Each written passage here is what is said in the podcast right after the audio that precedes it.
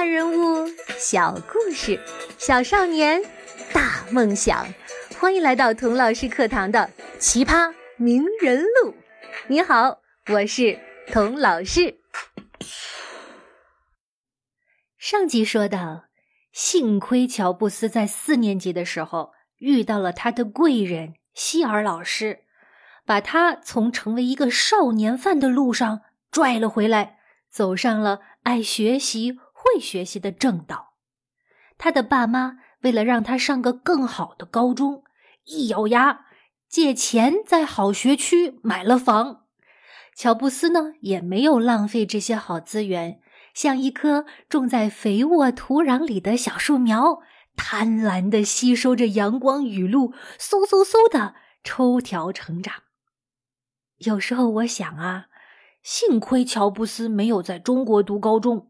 否则啊，他肯定会很苦恼。苦恼什么呢？中国的高中从高二开始要分班了吧？要分成文科班和理科班。可是乔布斯发现自己既是一个 geek 极客啊，沉浸在电子科技的世界里，又是一个诗人和艺术家，喜欢文学、音乐和艺术。他特别喜欢读书。特别是其他同学觉得头疼的大部头，比如莎士比亚、柏拉图的作品。他还喜欢一边听着 Bob Dylan 的音乐，一边大段大段的背诵 Dylan Thomas 的诗作，比如这首：“Break in the sun till the sun breaks down, and death shall have no dominion。”闯入太阳。直到太阳崩塌，而死亡终不能主宰一切。听听，真是气势磅礴，非常有力量。如果那时候你把乔布斯拦住，让他一定要在文科和理科中选一边，他估计又要变成没头脑加不高兴的恶作剧大王了。乔布斯在小学碰到了最好的老师，在高中的时候呢，交到了最好的朋友 Steve Wozniak。乔布斯亲切的叫他 Woz，因为这两个 Steve 都喜欢恶作剧，也都十分着迷电子产品。他俩虽然相差五岁，但是一见面就像认识多年的老朋友一样，经常在一起捣鼓电子产品。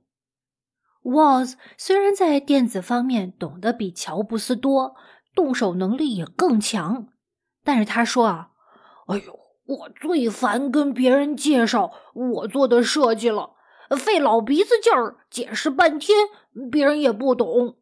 但是乔布斯一下子就听明白了，所以我喜欢跟他玩。有一天呢，Woz 在一本流行杂志上。看到一篇文章，叫《小蓝盒子的秘密》，报道了一个叫 John Draper 的黑客发明了一种叫蓝盒子的黑技术，可以骗过电话公司，免费打长途电话。嘿，小朋友可能会说，打什么电话呀？用微信、QQ 直接视频不就成了吗？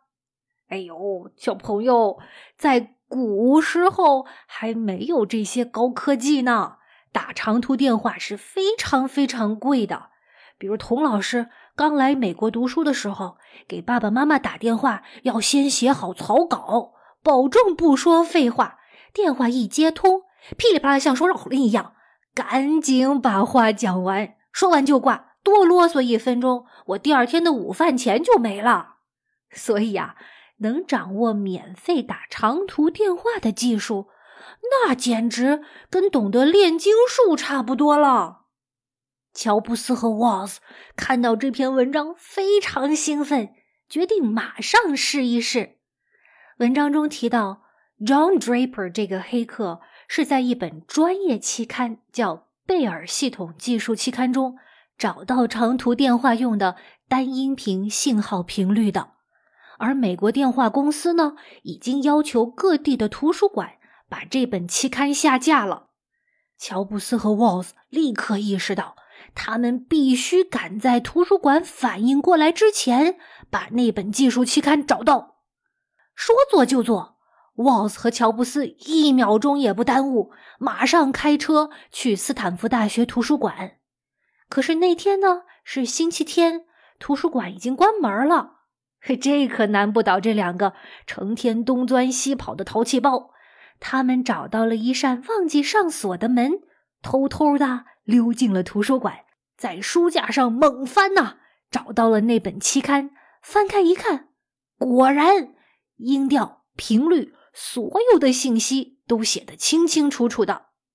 从图书馆出来，他们赶在电子商店关门之前，买到了制造模拟声音发生器需要的零部件，当晚就开做了起来。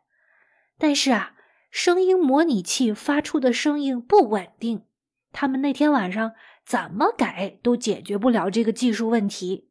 但是他们不气馁。Walls 又花了好几天的功夫，干脆做了一个数据发生器，解决了声音不稳定的问题。就这样，蓝盒子在几天的时间内就做好了。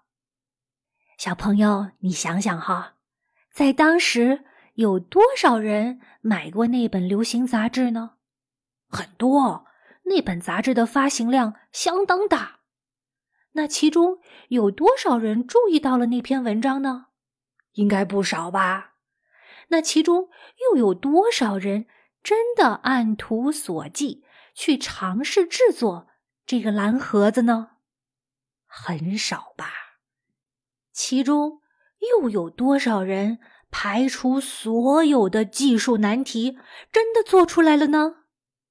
凤毛麟角。小朋友。你想做哪种人呢？蓝盒子的故事说到这儿，最精彩的部分还没到呢。乔布斯和沃兹做出蓝盒子之后，用来干什么了呢？我们下一集再接着说最糟糕的好老板乔布斯的故事。在节目的结尾啊，请大家一起来欣赏小乔布斯当年最喜欢的歌手。Bob Dylan 的一首歌《Blowing in the Wind》，这个歌手在二零一六年破天荒的得到了诺贝尔文学奖。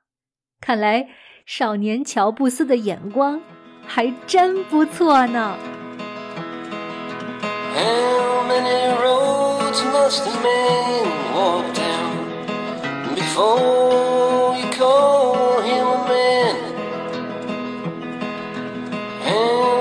seas must the white dove sail before she sleeps in the sand?